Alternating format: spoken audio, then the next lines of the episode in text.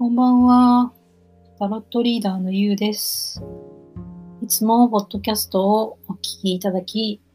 ありがとうございます。今日はですね、あの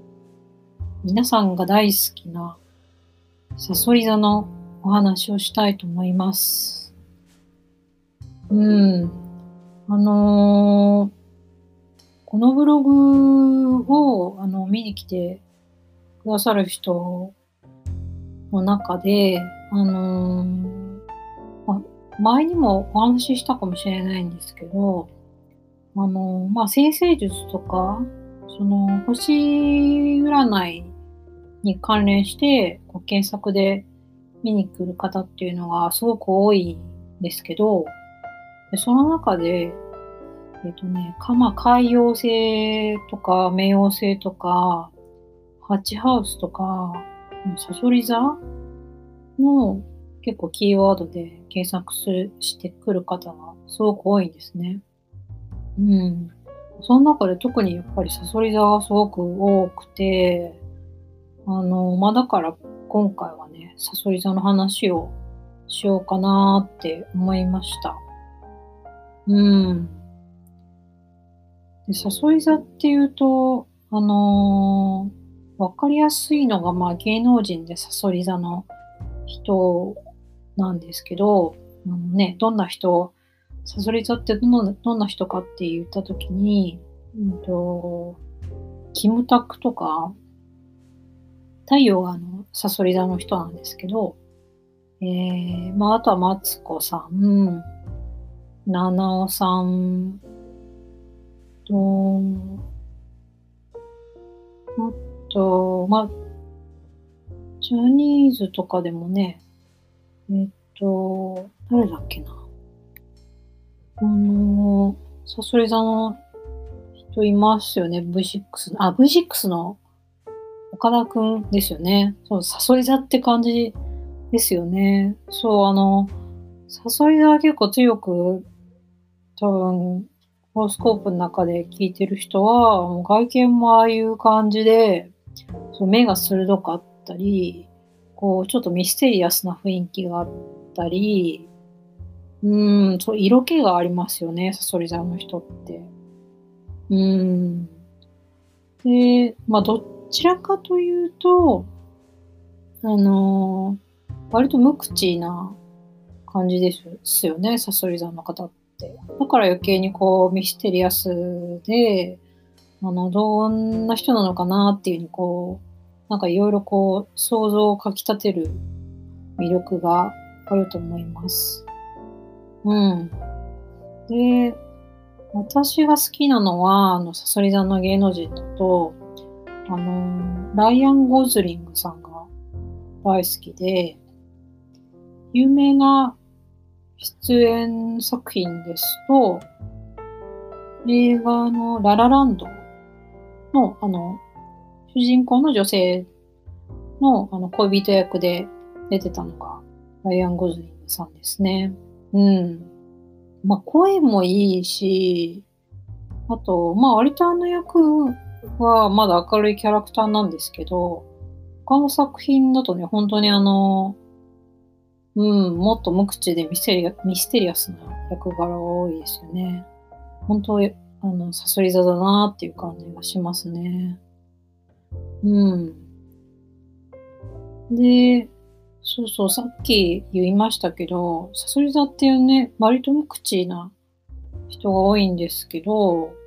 こう、マツコさんとかね、本当に、うん、こう、頭も、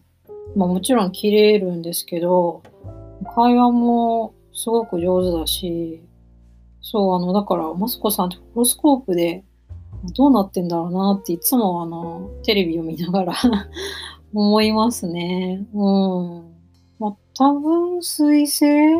かな？話し方って、あの、水星の星座が影響するので、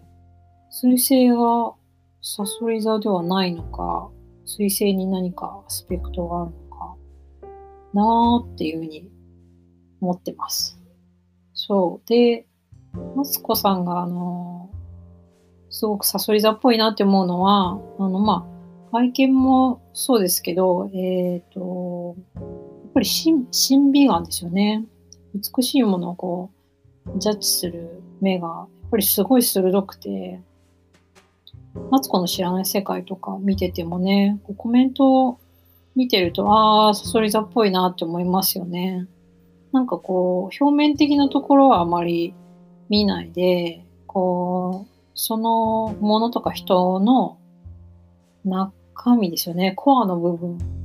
核の部分っていうんですか？そういうところを見ているなっていうのが、サソリ座っぽいですよね。うん。で、私のあのブログになんでサソリ座の方が、サソリ座に興味ある方が見に来るかっていうと、あの、私自身はアセンダントがサソリ座で、まあ、ホロスコープで言うと1ハウスと12ハウスの間の境界線ですよね。そこはアセンダントって言うんですけど、そこがサソリ座で、まあそこが、そこがの星座っていうのは、まあ外見、自分の外見とか、あの、結構もう月よりもっとこう、自然な状態の自分の個性とか、あとホロスコープ全体の雰囲気なんかもアセンダントが影響します。だから、なんか、その、アセンダントがサソリ座だと、うん、太陽サソリ座よりさらにサソリ座っぽいっていうふうに言われることも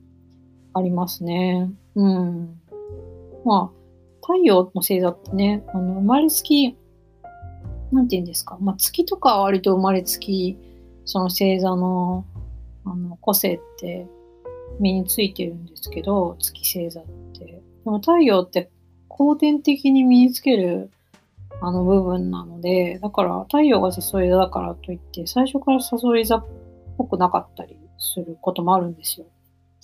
ね、だから12星座占いが当たらないっていう人は結構そういう意味であの太陽の星座を使ってなかったり、あの、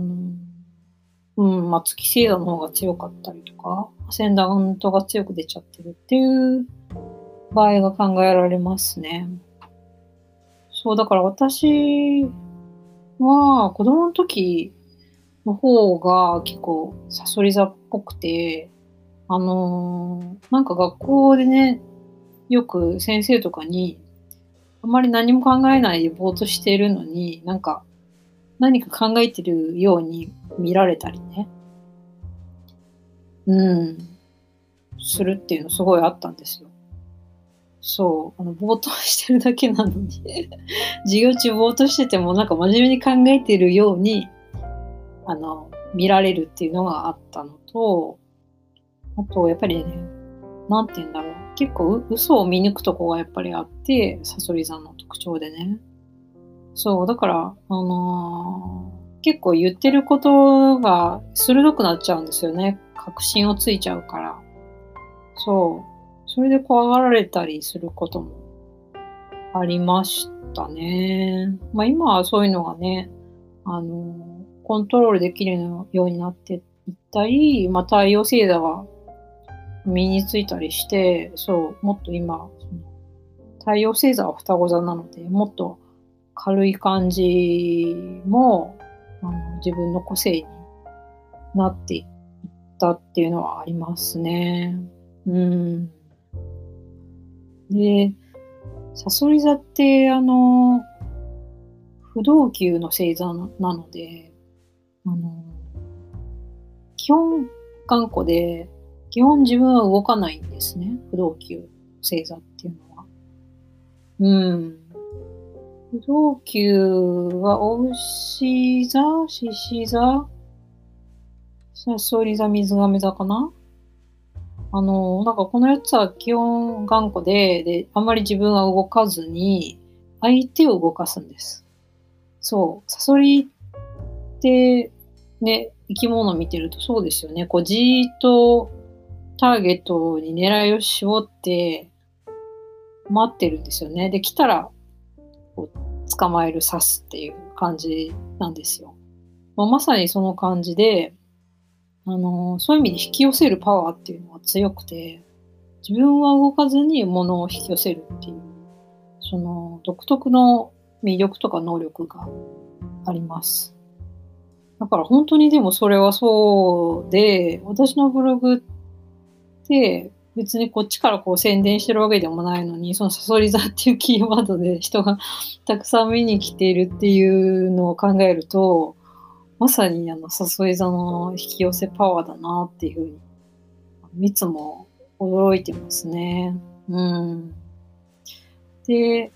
サソリ座の特徴としては、あとは、あんまり意識してなかったんですけど、最近、先生術師の、あの、ゆうじさんが、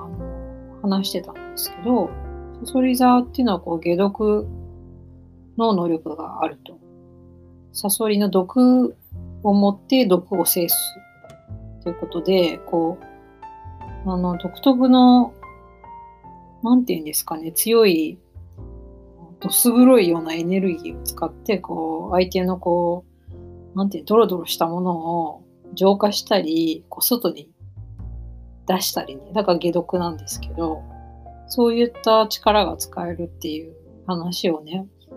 ゆうじさんがブログに書かれてたんですよね。で、それを見て、たまたま多分そのなんか寝る前にね、なんかスマホで見てたら、その記事が結構夜中にパッて上がってきて、で、読んで、なんかすぐに自分はいつもアセンダントサソリ座だから、そういうブログの時って太陽サソリ座の話をしてるから、じゃあアセンダントがサソリ座の人も解毒のそういう力上がるんですかっていうふうにコメントしたら、すぐなんとラッキーなことにお返事くださって、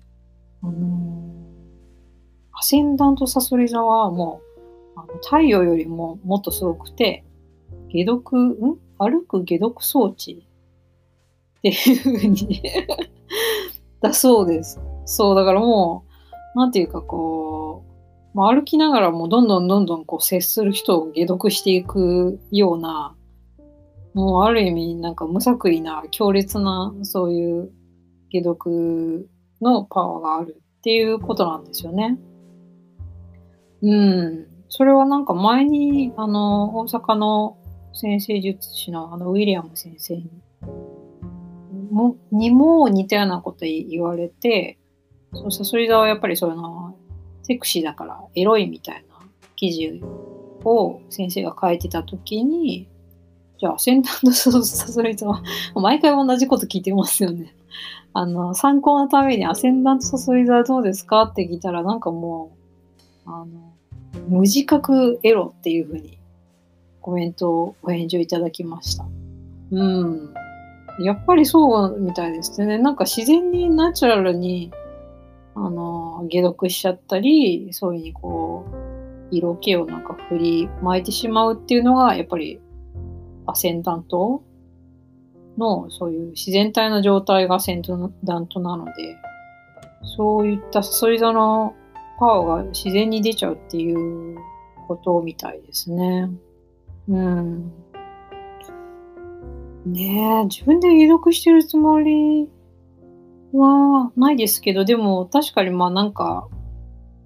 意図、意図してないけど自分が言ったことが相手に刺さってる時とか、うん、こう意図しないところでこう、相手がこう魅力を感じてくれてるっていう不思議な、不思議な体験は確かにありますね。それは、うん、サソリ座のやっぱりパワーなのかなっていうふうに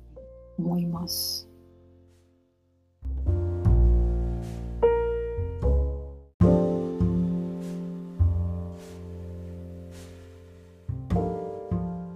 今日はサソリ座の話をいろいろしてきたんですけども、うーん、どうで、どうだったでしょうか？サソリ座の人がね、語るサソリ座の話ってあんまりないんですかね。私のブログにこんなに人が見に来るってことは、まあないんですかね。うん。えっ、ー、と、その、そのサソリ座のつながりで、えっと、次回はね、ハチハウスのお話もしようと思ってます。ハチハウスっていうのはホロスコープの中で、えー、円形がね、12等分されてて、それぞれこう1ハウスから12ハウスまで割り当てられているんですけど、8ハウスっていうのは、それに対応する星座がサソリ座なので、ちょっとやっぱりサソリ座的なあの特徴があって、うん、奥がまた深いんですよね。で、私は、太陽はサソリ座じゃないけど、アセンダントがサソリ座なのに加えて、8ハウスにあの星が結構固まってます。だから余計にこう、そう、サソリ座っぽい、あの、特徴があったり、サソリ座っぽい体験があるんだと思います。うん。ハチハウスはね、本当にあの、ホロスコープ読む方にとっても、なんか不思議な部屋っていうふうに結構言われてて、うん。